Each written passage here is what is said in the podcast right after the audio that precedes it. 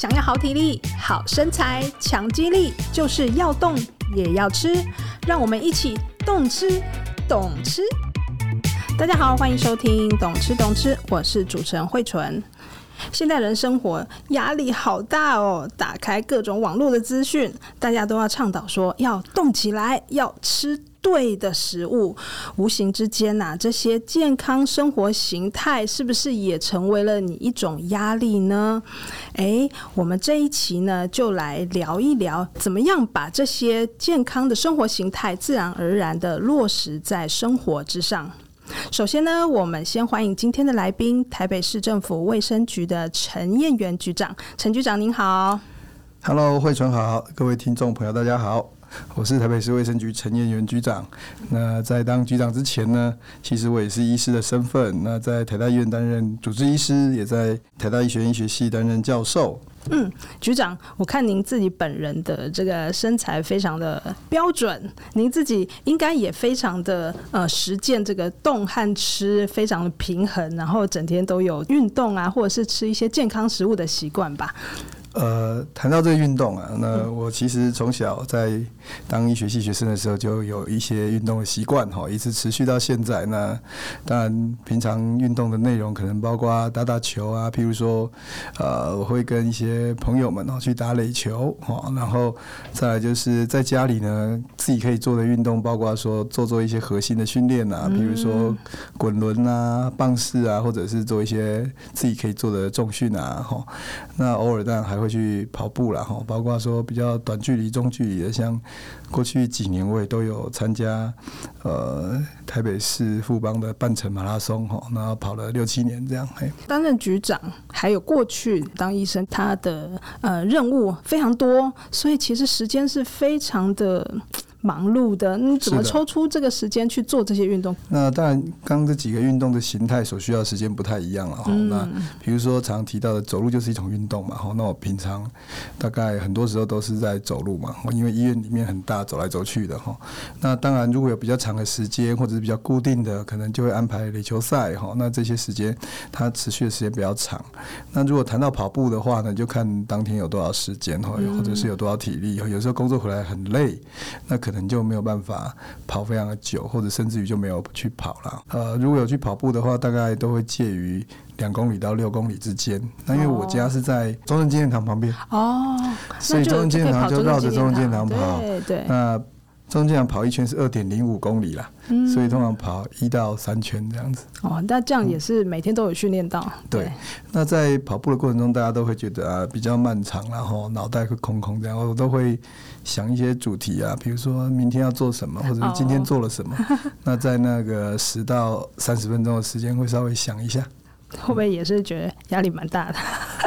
就是这是一个放松的时间。哦，我有时候跑步的时候就会听音乐啊，放空啊。但是哦，我觉得想事情这种事，有时候会压力蛮大的。可是想事情时间会过很快，才不会觉得才不会觉得跑步好累啊。对，蛮无聊的。好，其实有关于这个身材苗条这件事情，我们现在看到这个报章杂志上有好多的这个艺人啊，或者是 model 都在倡议，就是他怎么去做一种。减肥，或者是他突然什么几个月瘦了什么十几公斤、二十几公斤？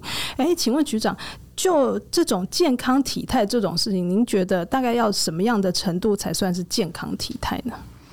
我想健康体态大概从两个方面来讲，都是大家耳熟能详的。然后第一个当然是身体质量指数，然后我们东方人大概是十八点五到二十四嘛，哈。对。那二十四到二十七我们会说过重，二十七以上就是属于肥胖。肥胖。对。那我们台湾大概目前看起来，哈，据说我们达到。过重以上的哈，这些人哈，大概有三四十 percent 呢。对，像我这样虽然有在运动，那可能，诶，其实我也将近要过重哈。哦，真的。对，我的那个身体质量指数可能也有二十四点多，二十五。那另外一个指标当然是。现在很流行的，大家讲的体脂率啊。哦，体脂率，对。体脂率有一个测量的仪器，大家站上去就很容易看到自己的体脂率。那男生的话，大概二十五 percent 以下，然后那女生大概三十 percent。差不多啊，对。那因为女生哈，她可能脂肪会稍微多一点点哈。那所以从这两个指标去看，我们大概身体的一些状况哈。那也许苗条这个字眼，我们就可以从这两个指标来看。是，所以其实也不需要太瘦嘛。过去很流行那个纸片人啊什么，现在其实现在好像已经不太流行。现在反而大家很 care 这个身形的部分，其实啊、呃，包括去做重训啊，可以让自己虽然体重可能没有降，像局长刚刚提到，您说不定您的的 BMI 可能呃不是非常低，但是它里面如果都是肌肉的话，可能就是会比较健康的身形这样。因为身体质量指数只是反映体重跟身高的关系，对，但这个体重有可能。有的人是体脂率比较低，他是肌肉的哈。对。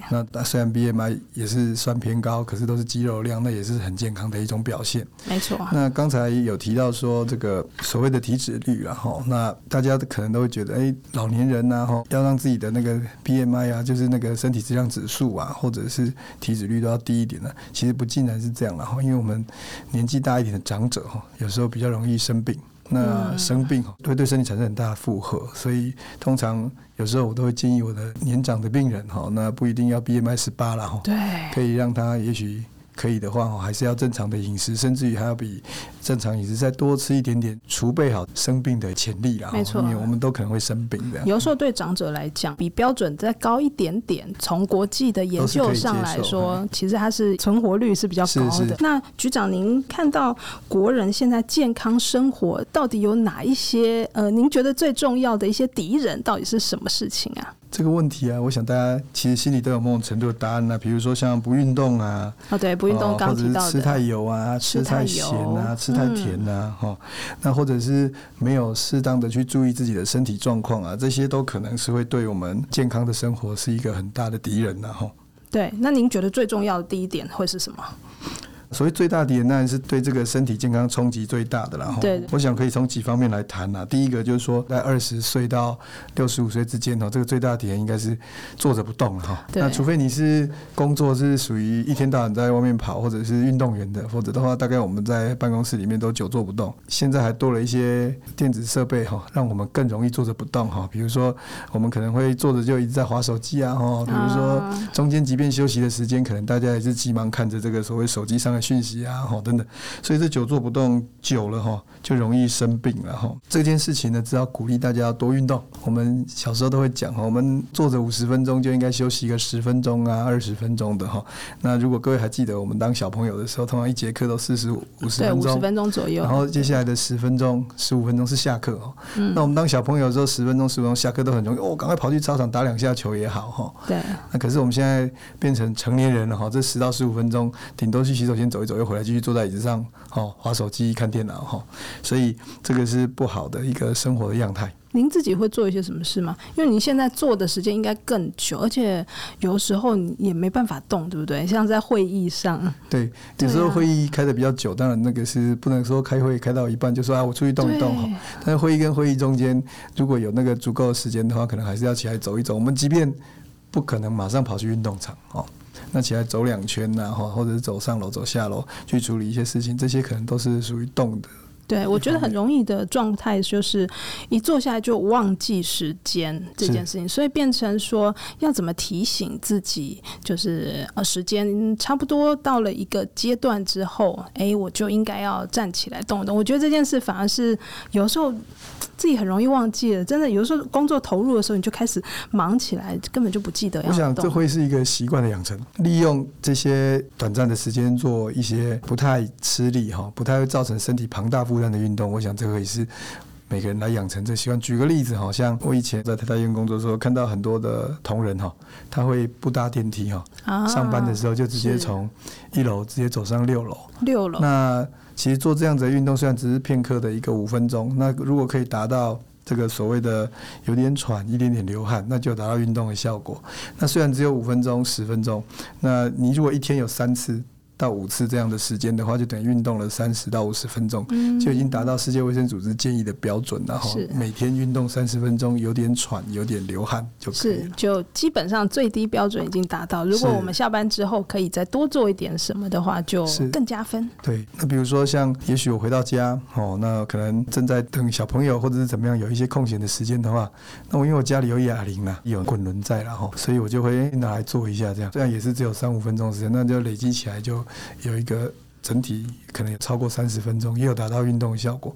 那我看到更多的朋友，包括我以前在医院或医学院的一些同仁或老师们哈，他们很努力的在走路哈。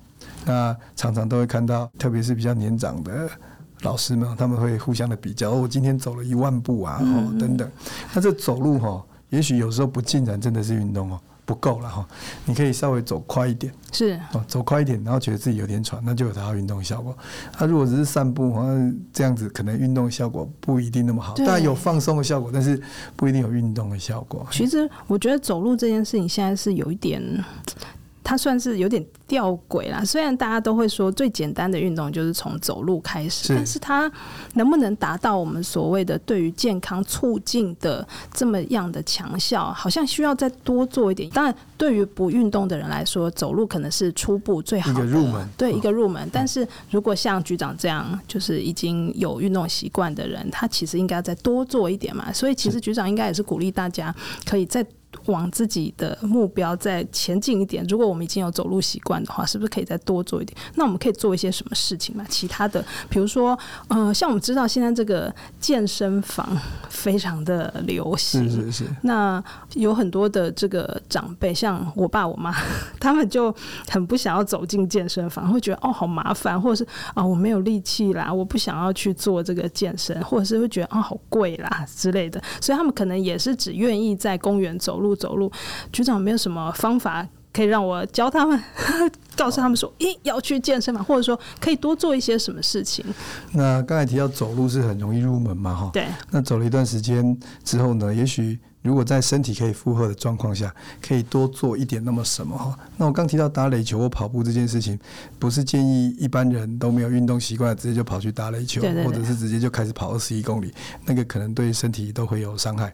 那应该是逐步的哈，你从一般的散步先开始，那接下来可能就要走到会喘会流汗。哦，那接下来呢，可能就诚如刚慧纯你讲的哈，我们可能进公园去啊。公园里面有除了散步的地方之外，大家可以注意看哦，特别是有好多公园，它里面都有一些可以使用的运动的仪器哈。对。那有时候它会有一些跑步的一些步道，嗯，好，那可以适度的、慢慢的，好，增加自己运动的量。那我觉得，呃，这些增加的运动量，每一个不管是长者或者是市民朋友，可以自己评估了哈，就是说是不是。已经让你觉得很负荷，如果已经觉得很负荷，当然就要慢一点停下来。哈，那过去有一个数字可以给大家参考，就是说建议上应该是说，我们每天达到运动的量是怎么样是最强的？哈，就是说两百二十减掉你的年龄啊，嗯，乘以零点八五，这个数字是你心跳达到的这个数字。哈，我以我的数字来算好了，那。两百二十减掉年龄，不好意思说了哈，那再算一下，大概也许我心跳那个数字是一百五，也就是说我在运动的时候可能达到一百五的心跳。哎、欸，那就非常够，就算是不用再冲上去了。比较强度的，对，对，对，比较高强度一点的运动。那慢慢的，你从慢跑，嗯，然后再来，哎、欸，觉得自己体力跟肌肉的力量能够负荷，你再来做更高强度一点的运动，比如说像打垒球、打棒球、打篮球这种东西，嗯、是，因为它必须要瞬间做什么动作，对，所以那个肌肉如果没有经过一点点训练的话，很容易就拉伤了。那运动的本质是不希望你运动完受伤。对，运动完受伤反而失去那个运动的效果，所以我想可以从。出街，然后慢慢的加强，然后可以看自己的心跳啊，跟流汗的程度。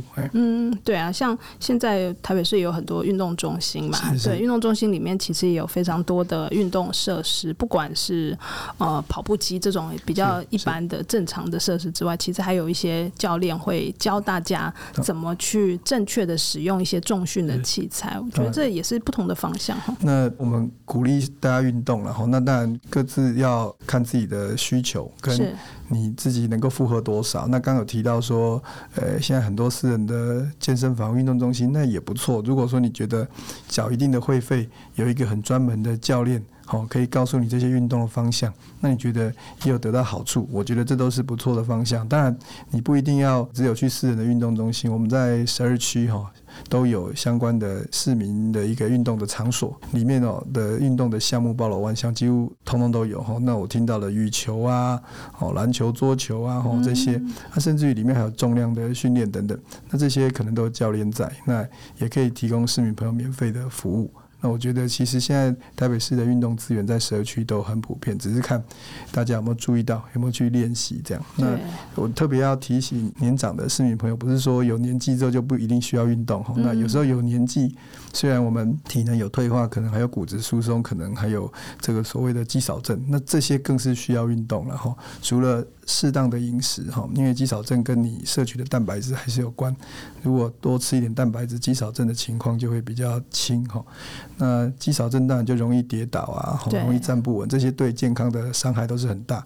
所以我们会鼓励年长的市民朋友可以到运动中心这边哈，去做一些适当的、适度的运动哈。比如说在那边的教练的协助下，他们有经验嘛。即便你有可能有一些年老的身体状况，他可以从最轻的运动开始，比如说很简单的，大家自己在家里也可以做。就是把手平举哈，然后本来是坐着哈，慢慢的站起来，不要站太快哦，站太快可能会引起血压的变化哈。慢慢的站起来，然后接下来再慢慢坐起来，慢慢站起来，这样做个十次哈，那可能会有点喘，那就休息一下，五分钟、十分钟再做一次这样。我想这个是年长者可以开始的适度的一个运动了。它是不是就是深蹲啊？呃，是比较简单的深蹲，就核心要很强了哦。好吧，对，你应该是说坐在椅子上坐，在椅子上坐起来会比较比较安全一点。对对对，就是说在运动上要顾及年长者他可能会发生的危险状况。那轻度的运动开始，或者是有经验的人来告诉我们。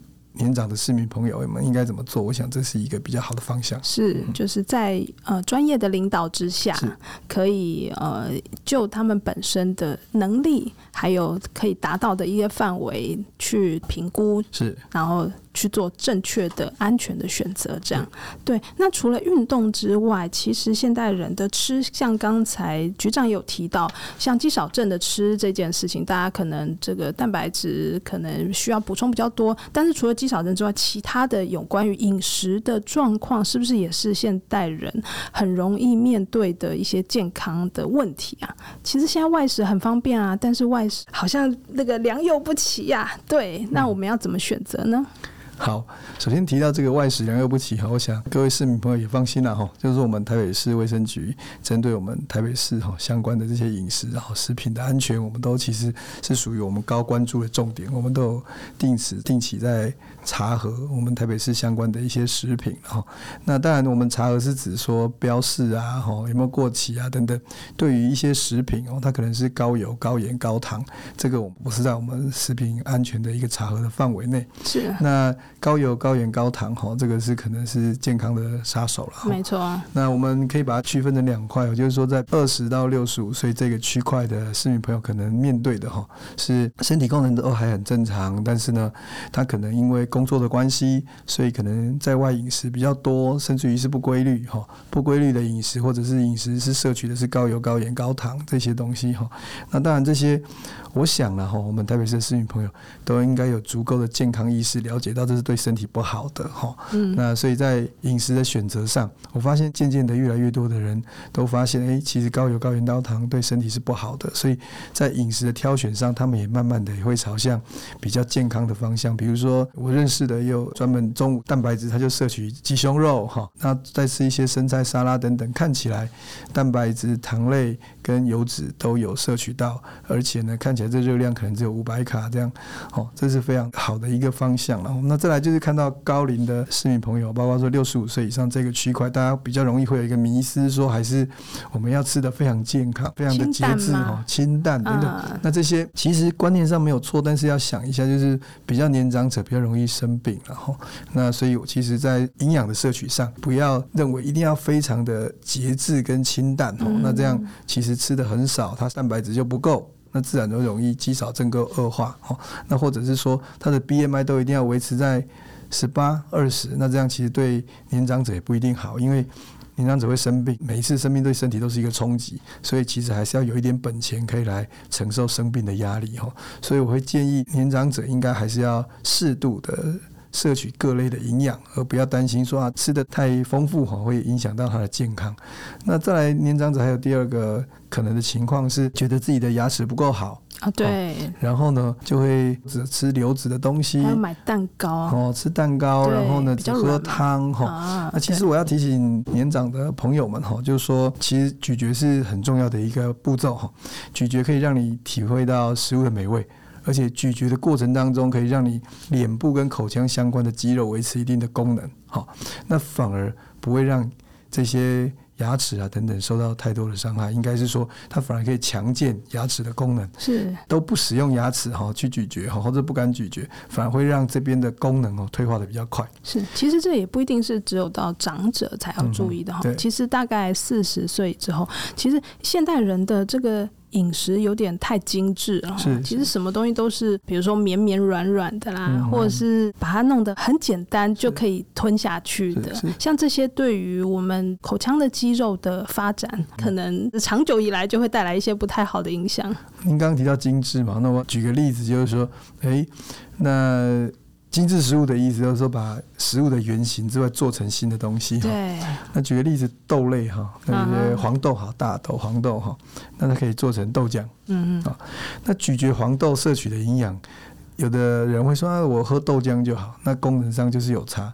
哦，喝豆浆就喝下去，你也没有咀嚼过，对，对，而且它已经被重置过，那不如吃食物原型制作的东西，比如说黄豆做什么样的料理，这也是一种哈。嗯、虽然有时候很多人看到食物的原型都不喜欢哈，那其实吃食物的原型会比它被重置过好。吃面粉做的面条，跟你吃面粉一而再再而三的。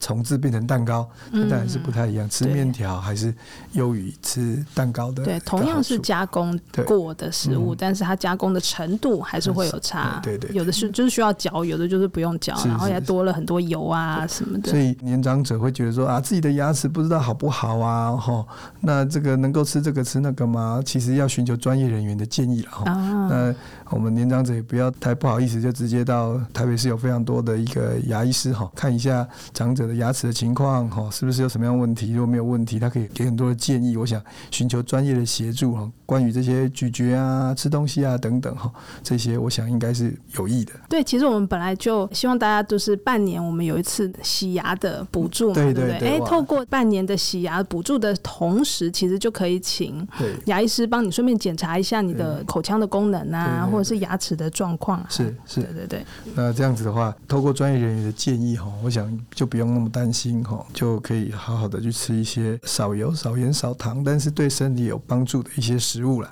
嗯，我觉得大家现在还吃比较少了，还是青菜啦。说真的，这个蔬菜的摄取在这个纤维值其实也是很不够的。这个局长自己有什么样的经验吗？我发现从青菜摄取，我们就会发现这个我们的饮食哈，不断的在西方化啊。哦，以前我们小时候没有什么生菜沙拉啦。就是妈妈炒个空心菜呀，炒个小白菜呀，好像我们的文化是习惯熟食嘛，吼。是。那我为什么说这个我们的饮食逐渐在西方化？就是我现在发现越来越多人都在吃生菜沙拉。生菜沙拉就是可以摄取到比较多的蔬菜，热量不会太高啊。对啊。然后感觉是蛮方便的哈。对。不过饮食西方化，我担心的是我们的年轻人哈，反而是因为饮食西方化，我们中午哈，好因为太忙碌哈，那那去抓了很多的西方的这些汉堡。啊，哦，热狗啊，这样随便就这样吃一吃了哈。那这这是比较令人担心的地方。呃，当然我们在学习人家的文化的时候，哎，也要学这些好的了哈。当然生菜沙拉也不尽然一定全好了，有的时候你加太多酱的话，可能也对身体不好。对对对。那我的意思就是说，哎，蔬菜的摄取量是蛮重要的。对。哦，那不管你是熟食生食，那有人在生菜沙拉里面加了一个鸡胸肉。哦，那这些蛋白质像凯撒沙拉嘛，哈，它加了一个蛋白质的东西在里面，我想这些都是很均衡的饮食啦。是，所以局长会刻意去买生菜沙拉来吃吗？偶尔会，我不一定吃生菜沙拉，但是我可能会吃水果哈，比如说。中午可能吃一个橘子或两个橘子哈，一个橘子大概七十五卡了，嗯，两个橘子一百五十卡，所以我都会稍微算一下这些的。等下，等下，局长你会算热量哦？啊，我会算热量，稍微看一下。就是吃的时候，然后我会看一下我一天大概吃了多少热量，这样。是长久以来的习惯吗？诶，几年了。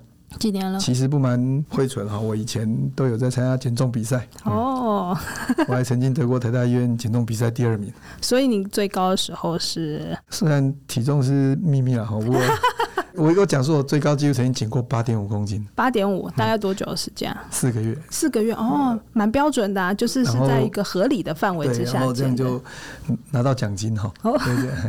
很开心，对，所以从那个时候开始就开始有一计算热量的习惯，就是稍微算一下，稍微算一下很粗略，而且嗯，计算热量是一开始的时候你会比较困难，你会没有那么多概念，对对对。那但是你算久了大概都会知道。那比如说我刚提到的嘛，橘子一颗大概七十五到一百卡哦等等，那你知道水果一定都有很多的纤维，对，维生素，好，那这些那它的卡路里是属于热量是属于比较低的，对。当然有的人会说。呃，没有吃肉，没有吃油，没有饱足感呐，吼，等等这些，那我觉得这些习惯就可以了，吼。那而且你不是只有吃橘子嘛，你可以吃一些别的。那刚才慧春提到说这个太甜，那当然如果太甜就要小心，就是说呃 GI 值，然后如果它本身有血糖问题，哦，有一些吃起来它可能会让血糖升高的食物就要特别注意。刚刚说水果虽然都很好，但是台湾很多水果哈对糖尿病的病人其实不一定好。像很多水果都蛮甜的哈，嗯、像芒果啊，嗯，哦，荔枝啊，现在凤梨也都很甜，凤梨好甜呐，哈，释迦啊等等，这些虽然都很好吃，但是要。顾虑一下自己身体的状况哈，如果本身有点血糖疑虑，就要小心的摄取。对，有分量上的是是的限制，或者是在食用的时间上要稍微注意一下。糖尿病的病人呢，我都会跟他说：“哎，水果还是要吃，他说水果很甜。”我说：“水果还是要吃啊。”比如说，你就摄取一些比较没有那么甜的，比如说芭乐啊，哦，那这些就比较没有那么甜。那番茄看你要把它当成水果还是蔬菜了哈。对啊，最近有一些争议。对啊，但是这个东西它对于血糖的影响比较小。嗯，对。我想应该就是还是分量的问题啦。对对，就是适量，然后不要一次吃太多。对。那当然，我们也不是只有鼓吹大家只吃水果蔬菜。对对对。应该是说均衡。其实重点还是在于糖类的摄取嘛。我们糖类摄取是我们重点，可能是三十到四十 percent 的热量来源都是糖类的摄取。好。也就是说，这里的糖是有布的糖。对，就是说三大类的营养素哈，蛋白质跟脂肪跟糖类，糖类这个都应该均衡的摄取。那当然，脂肪摄取可以稍微低一点点。嗯，那不过缺一不可。如果说你都不吃肉类啊，不吃植物性的蛋白质来源啊，这样子的话，可能对身体的伤害也是蛮大的。没错，但有的时候就是外食就很难。完全达到平衡，就得要自己这个晚上回去的时候多补充一点。有时候你看当天缺的，外面买一个便当，可能看起来不是很大，可是算一算，其实热量不低啊。嘿，有时候一个便当有一千卡嘞，哦，好高啊。对。那我们平常我们大概成年的男性的热量摄取，看他工作样态，然后两千到两千五百卡嘛。嗯。那女性大概成年的女性大概一千八到两千二、两千三。那还是要看他工作的一个样态。那你要想说，外面吃个两次便当，再加上有的没有的，哦，又喝个咖啡，吼，喝咖啡又不喝美式，哦，咖啡不喝美式，然后又喝那个什么 latte，吼，latte 又热量比较高了，哈，所以其实很容易可能达到三千卡。哦，听起来很吓人。这个是嗯，要谨慎。是，所以在饮食的部分也要注意这个均衡的部分，然后要注意蔬果的摄取，要尽量再多一点。然后蛋白质也要注意，是要足够的量，才不会掉肌肉。对，那如果你现在其实房间都有很多的 app，然后那个 app 有时都大部分都免费，你就下载，然后可以去算算算一下自己今天吃了什么。对对对，那养成习惯之后，其实对提升个人的健康势能有很大的帮助。嗯，是。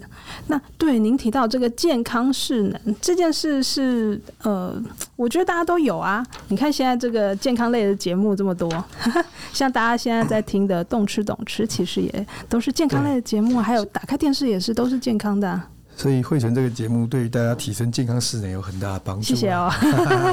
怎么办呢？健康势能这件事情，我们还有什么需要加强吗？大家应该都很有健康势能啊。对，健康势能哈，在过去哈媒体没有那么发达的时代，当然健康势能可能健康这件事情很多时候还属于专业领域的啦。对。那现在媒体这么发达，大家手机一滑哈就可以知道，甚至于查一下关键字都可以知道相关的哈。有时候呃，一个认真的人哈，他如果一直去查某一类的疾病哈，可能他懂。懂的都不会输给医生的哈，因为现在网络上资讯非常的普遍。那当然，网络上资讯有可能是不太正确的啦哈。当然，你如果要查到比较正确，可能是医疗机构啊、政府单位啊、学校这种提出来的健康的讯息会比较重要。这个健康识能当然很重要，因为它对于我们的健康影响，就是健康识能越好的人哦，他会会越注重自己的健康，那会注意自己健康，就是疾病早期所发生的一些样态，他会有比较敏敏锐哦。比如说，他可能开始觉得，哎，自己比较容易口渴，然后一直上厕所，然后喝了很多水，都还是改善不了。那可能他就会，如果他健康识能够，他可能就会想说，是不是身体有个状况？也许他不一定知道，可能是糖类的问题，但是可能他会知道是不是身体有状况，他会去寻求医疗协助。那这样。他这样的行为跟方式看起来就是一个健康识能比较高的人。是，就像呃前阵子大家会提到这个，比如说什么头痛，然后会不会是高血压的问题啊？有没有注意到要去做检查？是。所以其实除了健康识能之外，其实还有一些。可以补足健康势能的，就是健检，对不对？哦，当然。那我刚刚提到健康势能只是一个很大的一个，对，它是比较前面，每个人要自己有意识才会有健康势能嘛。那当你对于这些健康的资讯有兴趣、掌握很多的时候，你就容易发现自己身体。可能有什么样的状况？对，那有什么样状况会寻求医疗协助，或者是寻求你去解决这个问题的方式？那每个人的样态不一样，有的人可能直接找专业人员说是不是要做检查，有的人是找专业人员做咨询，啊，有的人是直接上媒体去查各式各样的资料。哦，那这些对对于我们健康的维持都是有帮助的，因为查完资料之后，他可能会觉得自己还真的有什么状况。就像您刚刚提到的，如果今天有一个人长期性的。都会有头痛的状况，嗯，那可能他就觉得自己身体有状况，会去寻求医疗协助或专业的咨询，这就很重要。那当然，因为现在人很忙碌，他不一定立刻。就有空去做这件事情，但是只要他身体出现这些警告的一些症状，他愿意寻求某种程度的协助，这对健康都是好的一个发展。是，所以其实呃，如果自己没有特别觉得有什么样的状况的时候，其实我们有定期的一些健检，就还是可以帮大家抓出一点可能的。那我们当然台北市从四十岁以上的市民朋友，我们都有提供三年一次的成人健康检查了，嗯，而且呃，成人健康检查。我提到台北市，是因为这个成人健康检查其实是健保署、国健署他们哈有提供，但是我们台北市政府哈还特别加码哈，针对健康检查部分，我们提供更好、更全面的一个检查。那我想这些一般的市民朋友可以好好的利用了哈。那当然，因为台北市它的自主性比较高，健康势能相对也比较好，对对对，那财力也都比较好，所以其实我们很多市民朋友都有规律的在做健康检查，那这个是非常重要。那甚至于他们做健康检查的项目，呃，也都非常的足够嘛，哦，都更多，比我们提供的更多哈。所以我想这些都是很好的。那特别是有非常强健的医疗的资源的体系啦，所以我想这些是维系我们市民朋友健康很重要的一环。是。好，我们跟局长聊到现在，会觉得说，哎、欸，其实要实践健康生活形态这件事，好像也不是很难嘛，就是每天多一点，花一点时间，多一点点就好了。哦、对，对，好，也不会压力很大嘛。要买那个。炸鸡腿便当的时候，稍微想一下炸鸡腿的热量是不是很高？哈，要不要改成想吃鸡腿，是不是改成卤鸡腿便当？哈，那这个热量就不太一样，然后这个可能会吃到脂肪的比例就会下降啊。哈，那现在。国人越来越能够接受吃鸡胸肉嘛？我看到很多鸡胸肉便当、啊，因为现在鸡胸肉也越来越好吃，嗯、因为鸡胸肉他们会比较好吃，对对他会把它哦舒肥哦，对，就就是它比较嫩一点、啊，料理的方式让大家更容易接受嘛，哈，对，那这也是我们以前小时候看到便当里面有鸡腿都很开心哈，那可是慢慢的你会觉得那鸡腿毕竟是红肉。好，那跟这个鸡胸是白肉，在健康的程度上还是不太一样。那这些就是一个所谓健康势能的一个提升，提升或者是皮哦，对，皮可以考虑不要吃，对，很多的什么这样，对对，皮是相当好吃了哈，不过 在可能适量就好了，因为皮有很多的脂肪嘛哈，对，所以这些从日常的生活的小细节就稍微多花一点心思去关注，其实每个人都可以是一个。很健康的人，或者过着很健康的生活。好，那我们今天就聊到这边喽。谢谢局长来跟我们分享这么多健康的资讯，以及如何实践健康生活。有什么想听的话题，或是有任何建议，欢迎写 email 给我们。如果喜欢我们的节目，请给我们五颗星鼓励，也记得按下订阅键，每次更新都不漏接。谢谢大家的收听，我是慧纯，我是陈彦仁局长。那我们下次空中再见，拜拜。